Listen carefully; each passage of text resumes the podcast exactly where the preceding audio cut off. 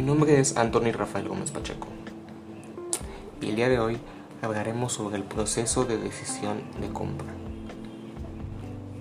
Como ya todos sabemos, la disciplina del marketing se encarga de estudiar el comportamiento del consumidor y el proceso por el cual pasa para comprar determinado producto o servicio.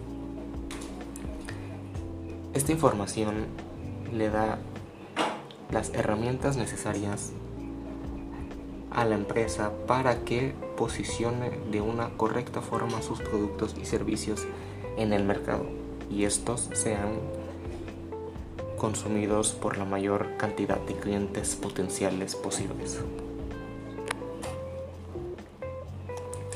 Además de que le brinda información muy puntual sobre su mercado objetivo, sobre los clientes a los las personas específicas a las cuales va dirigido cierto producto o servicio.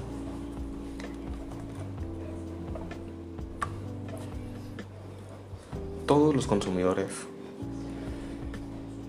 tomamos ciertas decisiones para comprar cualquier producto o artículo, ya sea uno pequeño como pudiera ser un par de zapatos, un par de calcetines o comprar cosas aún de un valor mucho más alto, como podría ser un coche.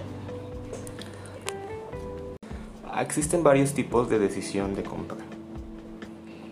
La extendida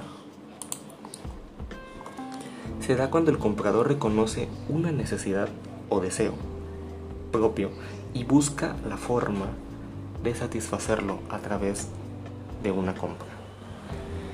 Número 2. La limitada.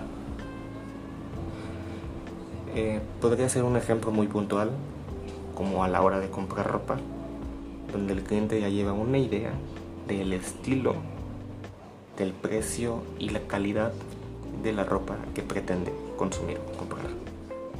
Y la compra rutinaria, que es cuando la compra del artículo es parte de una costumbre.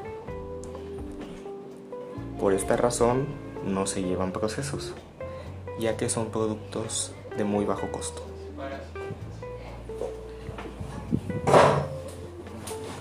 Es muy importante conocer los procesos principales por los cuales pasa un consumidor.